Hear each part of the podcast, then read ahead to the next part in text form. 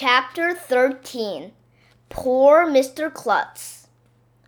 The kids in the other Greys were disappointed when they heard that Mr. Klutz had changed his mind about bungee jumping off the roof of the school. Some of them were even mad at us for stopping him. But when it was announced that there would be a field trip to Waterworld if we reached our goal instead, they stopped being mad. Waterworld is probably the coolest water park in California. A few days before vacation, the school still hadn't reached our goal of a million minutes of reading with our parents. It looked like we were not going to make it in time. Then Mr. Klutz got on the loudspeaker during morning announcements. Students, there are three more nights to go before vacation, he told us. I hate to do this, but if you don't reach your goal by Friday, the field trip to Waterworld will be called off and I will have no choice but to jump off the roof. Have a nice day. After hearing that, everybody started reading with their parents like crazy. Even the sixth graders who say that reading isn't cool. Everybody wanted to go to Waterworld. We reached a million minutes the day before school let out for vacation. The field trip to Waterworld was awesome.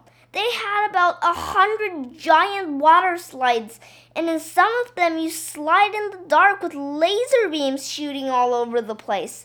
We got to eat as much pizza and ice cream as we wanted.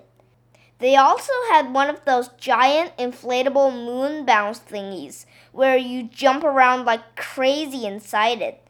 After water sliding, eating all that junk food, and bouncing in the moon bounce, I thought I was going to throw up. It was the greatest day of my life. Me and Ryan and Emily and Andrea and Michael went looking for Mr. Klutz to thank him. We found him standing to the moon bounce thingy.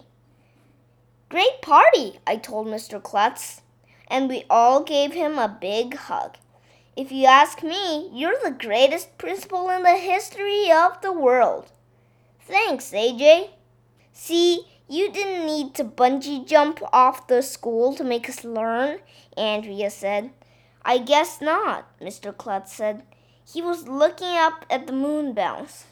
But I was just thinking, if we brought one of these moon bounce thingies out to the front of the school and I went up on the roof, no!